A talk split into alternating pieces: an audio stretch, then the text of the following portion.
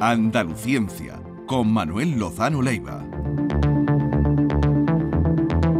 Manuel Lozano Leiva, ya lo saben, es físico nuclear, es escritor, es divulgador científico y todos los jueves se pasa por aquí este ratito. Hola Manuel, ¿qué tal? Buenos días. Lo paso muy bien con vosotros. Pues nada, yo también, nos, lo pasamos muy bien contigo también. Y David, te voy a hacer primero a ti una pregunta antes de, al profesor. Vamos, yo de física nuclear tú sabes que estoy cortito, pero bueno. Estás pegado, ¿no? ¿Tú te imaginas vivir sin internet? Vivir sin internet.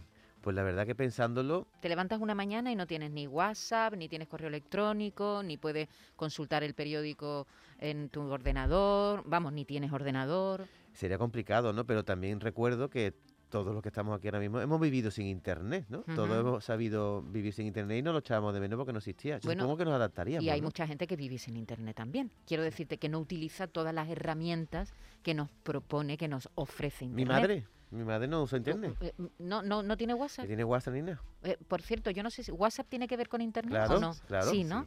Eh, Manuel, lo que proponemos hoy es una especie de distopía, ¿no? Sí, claro. que es qué pasaría si hubiera un apagón total en internet. Que lo primero que te quiero preguntar es si está en el horizonte. No. No está en el horizonte. No, en el horizonte no está ni el apagón.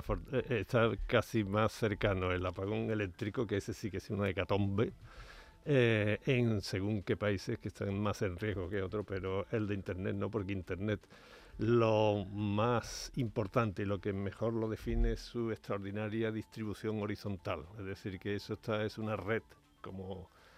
Una red de redes. Una red de redes que es la interconexión entre infinidad de, de módulos informáticos que hacen que pueda ocasionarse algún tipo de apagón local siempre, pero esa red es prácticamente ya imposible de que se desconecte. El 31 de septiembre tuvimos un susto. Hay de vez en cuando sustos con mm, corporaciones, con empresas que caen puntualmente. yo creo que hay más apocalípticos de turno para todo lo que se les ocurra, en donde siempre están anunciando una catástrofe que después nunca llega. Tú antes me comentabas la que hubo en el cambio de siglo. Sí, hombre, yo eso lo vivimos todos, ¿no? Tenemos ya edad para vivir el cambio de siglo, que aquello era, yo no sé cuántos programas dedicamos, programas de radio, dedicamos a prepararnos al cambio de siglo, que nos las cuentas corrientes iban a desaparecer por el cambio del dígito. Luego no pasó nada, pasó, fueron anécdotas, ¿no? Eh, lo único que ocurrió pues fue las consecuencias de todo ese alarmismo y apocalipticismo, ¿no? Que yo, por ejemplo, tengo un generador desde entonces de ¿Ah, gasolina, ¿sí? porque mi suegro quería, se asustó y compró y todavía tenemos el generador allí, ¿no? Está, está muy bien. El caso de Internet es una cosa bastante distinta, ¿eh? Y David ha estado, en mi opinión, bastante acertado. Eh, voy a contar una anécdota curiosa porque eh, fue en el CERN. El CERN es el Centro Europeo de Investigaciones Nucleares, donde es el laboratorio más grande del mundo. Allí trabajan en todos los sentidos. Y es europeo, ¿no? Podemos estar muy orgullosos de ellos. Y cómo funciona eso es que allí hay eh, allí trabajan miles de físicos, porque además esto está abierto no solo para Europa, sino para todo el mundo. Y Normalmente hay muy pocas personas permanentes, son casi todos ingenieros físicos, no físicos estamos mm, que vamos y volvemos a nuestras instituciones de origen. Por ejemplo, yo era de la división de TH, de teoría, y allí hay, eh, había 12 personas permanentes, 12 físicos permanentes, y en cualquier instante del año 150, 155. ¿no? Y en los grandes experimentos, miles de gente que van y vienen y vienen y van cada una a sus instituciones de origen. Estábamos en mi despacho, que vinieron a recogerme para ir a la cafetería, varios compañeros, cuatro. Y uno de ellos dijo, ¿os habéis dado cuenta de lo que nos han mandado de la división de informática? Estaba hablando del año 1990. Sí, a principios del 90 por ahí. ¿Habéis visto lo que nos han mandado de, informática? Empezamos todos a echar pestes de lo que nos habían mandado de informática. Os lo mandaron en, un, papel, ¿no? ¿Os trajeron un, papel? No, no, un mensaje interno en la intranet. Sí, porque no se hacía el email. pero después, eh, después estaba el, papel, lo, tengo, por cierto. ¿eh? y ponía y bueno, todos largaron, empecé a decir, eso es la última tontería de la gente de la división de informática cuyo único objetivo en la vida es mantenernos mareados a todos los físicos. Bueno, lo pusimos a parir. Y se trataba, e-, eran tres hojas creo que son, ¿eh? Y el mensaje, si se trataba de utilizar lo que se llama hipertexto con la idea de que los físicos del ser, cuando volviéramos a nuestras universidades de origen, que están en todo el mundo, porque eso es abierto, nos pudiéramos comunicar. Eh, lo cual decíamos, ¿y para qué están las cartas con los sellos de colorines? ¿Y para qué están los teléfonos? ¿Para qué está el teléfono, el, fax? gran invento. Estaban hablando de dos palabras que entonces nos parecieron tontas y era nada menos que el lenguaje HTTP y eh, la red que íbamos a establecer de prueba, nosotros los que estábamos allí en ese momento para ver si funcionaba el mecanismo, iba, se iba a llamar, todavía no se llamaba, pero ya ponían en el artículo que se iba a llamar la World Wide Web. Así que 3W. Sí, la 3W, eso fue allí en aquel momento. Bueno, de hecho nace en la universidad, ¿no? No, nace allí. Esto que te estoy diciendo es el es nacimiento. el nacimiento. Ese es el nacimiento y yo fui testigo, pero fijaros que cada vez que nos hemos encontrado algunos físicos de aquellos cuatro, cuatro éramos, eh, nos partimos de risa, ¿no? Porque decía, hay que ver que éramos unos visionarios, que no nos enteramos de nada, que vamos increíbles, ¿no? Y fíjate lo que ha pasado, ¿no? Y eso lo ponemos, después nos, lo comentamos, lo ponemos como la imprevisibilidad de, definir el futuro. Hace tres años nadie hubiera imaginado la pandemia. Nosotros, que no éramos especialmente tontos, ni nos olimos por nada de que la World Wide Web iba a pasar de unos miles de físicos que estábamos, o cientos en, e, en aquel momento, a centenares o miles de millones. la imprevisibilidad, la, esto, en fin, hablábamos de todas estas cosas. Pero la semana, eh, perdón, la semana pasada, no, hace dos, o tres semanas, cuando te lo propuse a ti, Maite eh, hablaba un poco de esto, nos juntamos tres de los aquellos físicos nos juntamos en Madrid, dio la casualidad, en el Consejo Superior de Investigación Científica estábamos allí. Y lo recordamos otra vez, os acordáis, ya cada vez la broma, ¿no? qué, desastre que fuimos. Pero hubo uno que dijo, ¿no os parece que a lo mejor llevábamos razón? ¿Cómo que llevamos razón? ¿No os parece que a lo mejor aquello de decir que Internet es una chorrada, eh, en buena medida llevábamos nosotros razón y no el resto del mundo? Digo, hombre, ¿cómo bueno, entonces estuvimos ya discutiendo, no pudimos discutir demasiado porque el acto al que habíamos ido empezó. Pero después yo estuve pensando, Y digo, hmm, vamos a ver, ¿qué es lo que realmente Internet ha, ha aportado a la humanidad?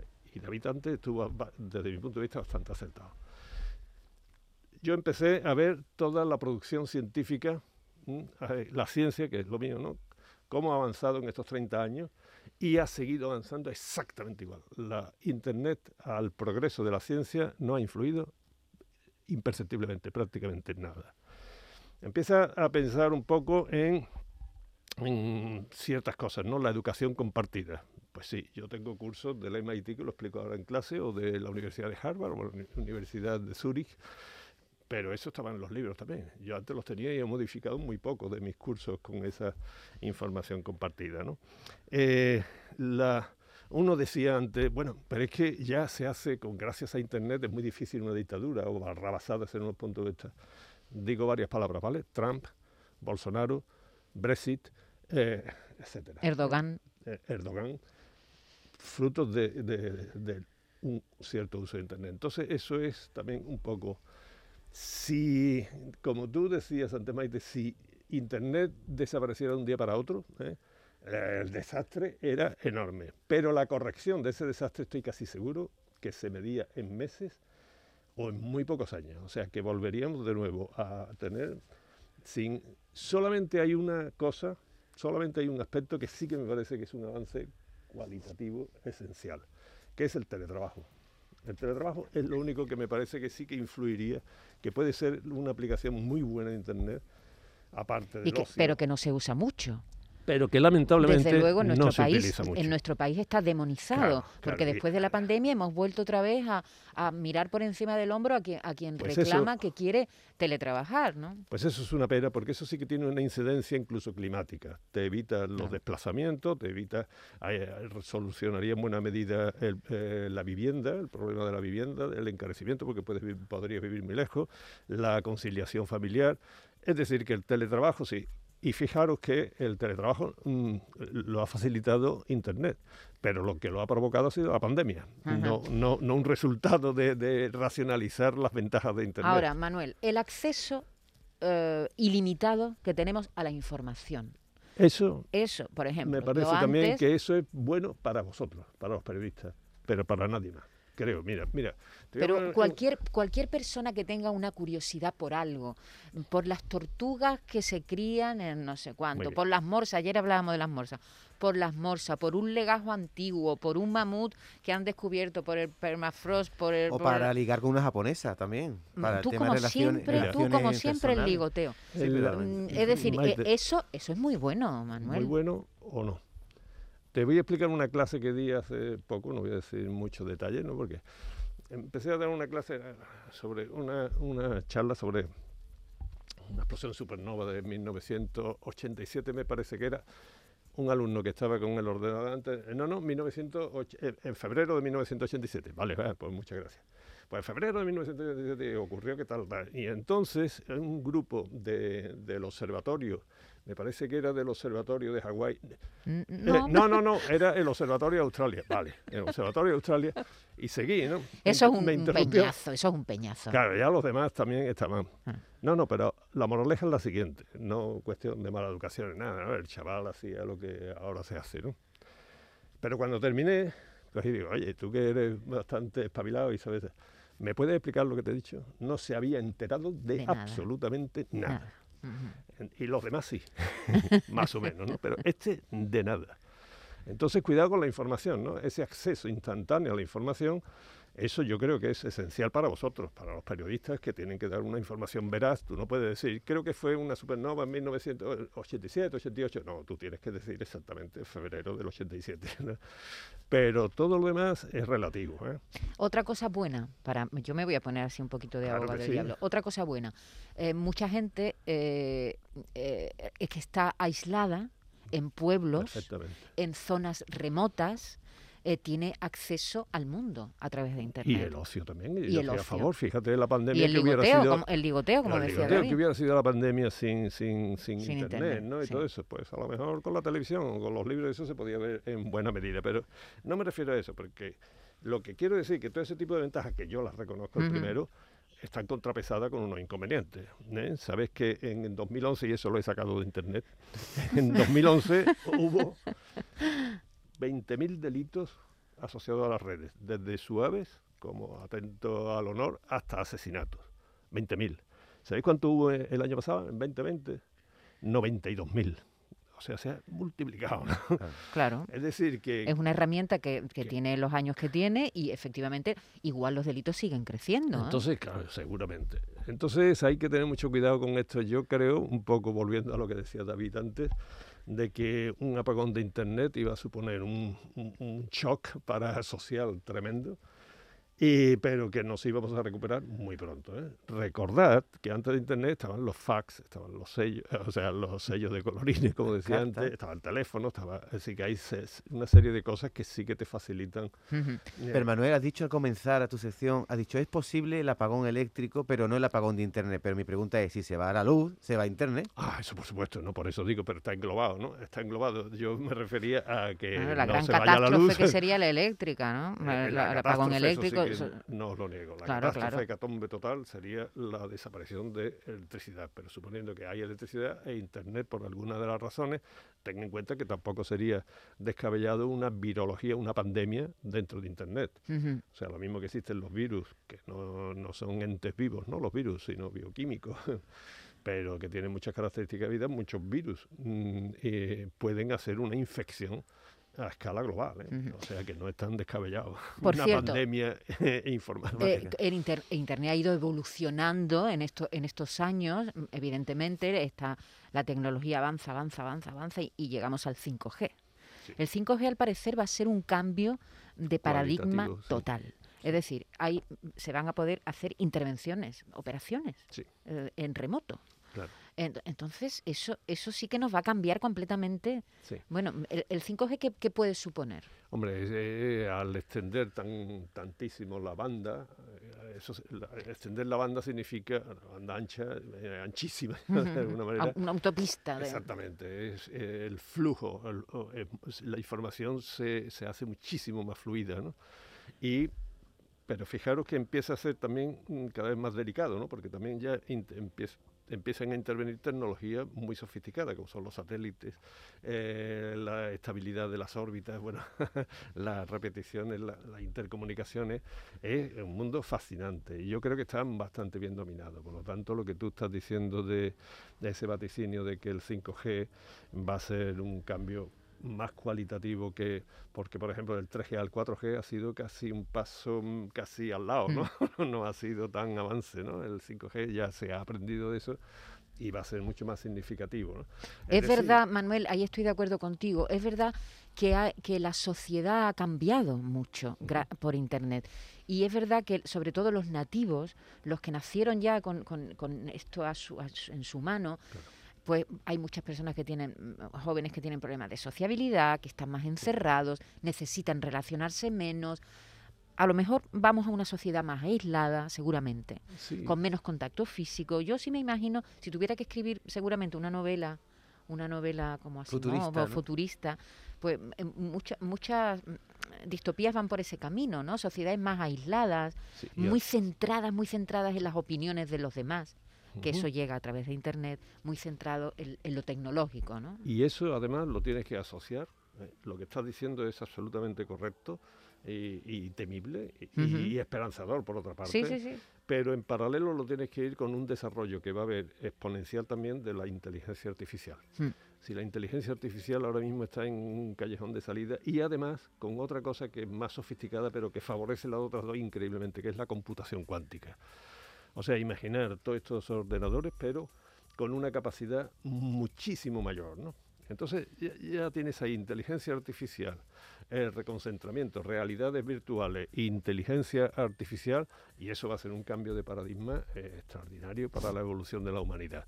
No necesariamente a peor, ni muchísimo menos. Yo soy cualquier cosa menos catastrofista, ¿no? Me parece que el progreso es imparable y nos hace muchísimo más libres. Pero a la vez que nos hace mucho más libres, se, abre el abanico de las posibilidades de error y de peligros que, se, que, conlleva cualquier tipo de avance. No nos olvidemos que cuando eh, se inventa el vehículo a motor, mm, la gente pensaba que la velocidad de 30 kilómetros por hora iba a afectar a, al, corazón. no, no, no. Y antes de iban por la calle con dos banderas avisando de, que venía un coche. ¿no? y, y, antes de 1900 no, nadie absolutamente nadie moría en un accidente aéreo. Claro, porque no había aviones. Entonces, eh, obviamente se abren los abanicos de, posibilidades. Lo que pasa es que esa es la grandiosidad del progreso humano ¿no? y de la ciencia y de la tecnología. Antes la esperanza de vida eran treinta y tantos años, ahora, como decía la compañera anterior que habló, la esperanza de vida pues, está eh, Japón está en las más altas, pero España le sigue en pocos meses detrás, ¿no? Y estamos hablando de cerca de 80 años. Más de 80, más de 80. en, las mujeres, más, de 80. En las mujeres 84, yo qué sé cuánto, ¿no?